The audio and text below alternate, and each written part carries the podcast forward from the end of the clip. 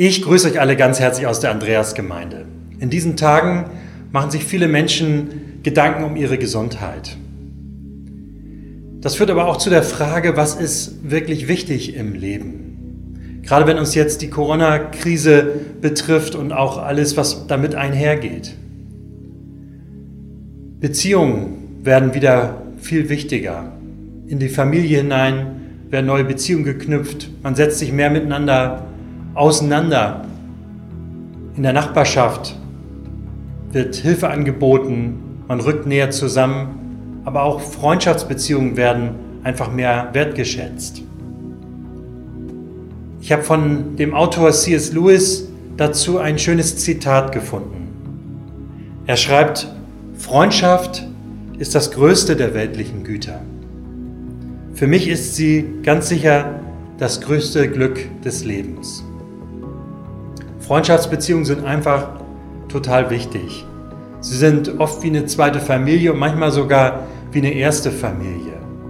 Wir können mit Freunden, mit Freundinnen einfach vieles teilen, unsere Sorgen und Nöte, uns gegenseitig helfen, Hoffnung geben, beistehen. Das ist so viel wert.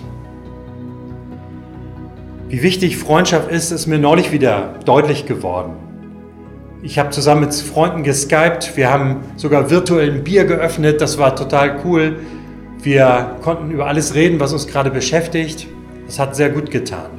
Und ich habe sogar mit Freunden neulich Skat über Skype gespielt. Und das Wichtige war, dass wir wirklich alles geteilt haben, was uns gerade Sorgen macht und konnten uns auch wieder gegenseitig Hoffnung machen. Mit Freunden kann man nicht nur teilen, sondern man kann füreinander beten, füreinander da sein. Das ist unheimlich gut. Wenn wir sonst im Alltag so unterwegs sind, ist das ja gar nicht so einfach, immer Freundschaftsbeziehungen zu halten oder auch zu vertiefen. Aber wenn die Krise irgendwas Gutes hat, dann vielleicht das, dass wir das neu wieder verstehen und auch stark machen, auch nach der Krise, dass wir wieder mehr in unsere Beziehungen, besonders auch in unsere Freundschaftsbeziehungen investieren wollen und miteinander darin wachsen wollen.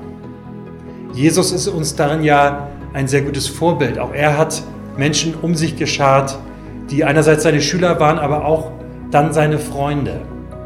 Er sagt da was drüber über sie und zu ihnen im Johannesevangelium, nämlich in Johannes 15, 15. Ich nenne euch nicht mehr Knechte, sagt er, denn einem Knecht sagt der Herr nicht, was er vorhat. Ihr aber seid meine Freunde, denn ich, ich habe euch alles anvertraut, was ich vom Vater gehört habe.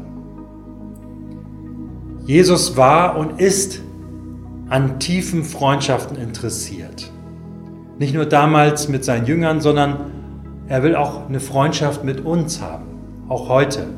Und er wünscht sich nichts mehr, als dass wir ihn immer mal wieder auch hinter die Fassade gucken lassen, dass wir vertrauensvoll zu ihm kommen, ihm alles sagen, mit ihm im Gespräch sind, von seinen Worten lernen, aber auch einfach nur hören, was sein Wille ist, was er Gutes für unser Leben hat. Und er wünscht sich nichts mehr, dass wir ihn besser kennenlernen. Es ist so toll, dass wir in ihm ja Gott begegnen können. Was für ein Vorrecht, auf diese Weise ganz einfach in dieser Freundschaftsbeziehung Gott näher kennenzulernen und tiefer kennenzulernen, in der Beziehung zu ihm zu wachsen.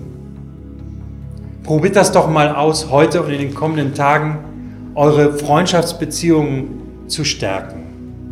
Sei es, dass ihr einfach mal wieder mit einem alten Freund telefoniert, mit einer Freundin skypt, eine WhatsApp schickt, eine SMS oder vielleicht ganz klassisch eine Postkarte. Oder dass ihr einfach mal wieder betet, mit Jesus redet, auf ihn hört, auf sein Wort hört, was er zu sagen hat oder ihm euer Herz ausschüttet. Ich wünsche euch damit ganz viele gute Erfahrungen und ganz viele neue Erkenntnisse, was wirklich wichtig ist im Leben und was trägt. Ich wünsche euch einen wunderschönen Tag, trotz allem, dass er gesegnet ist, weil Gott in eurer Nähe ist. Macht's gut und bis bald. Tschüss.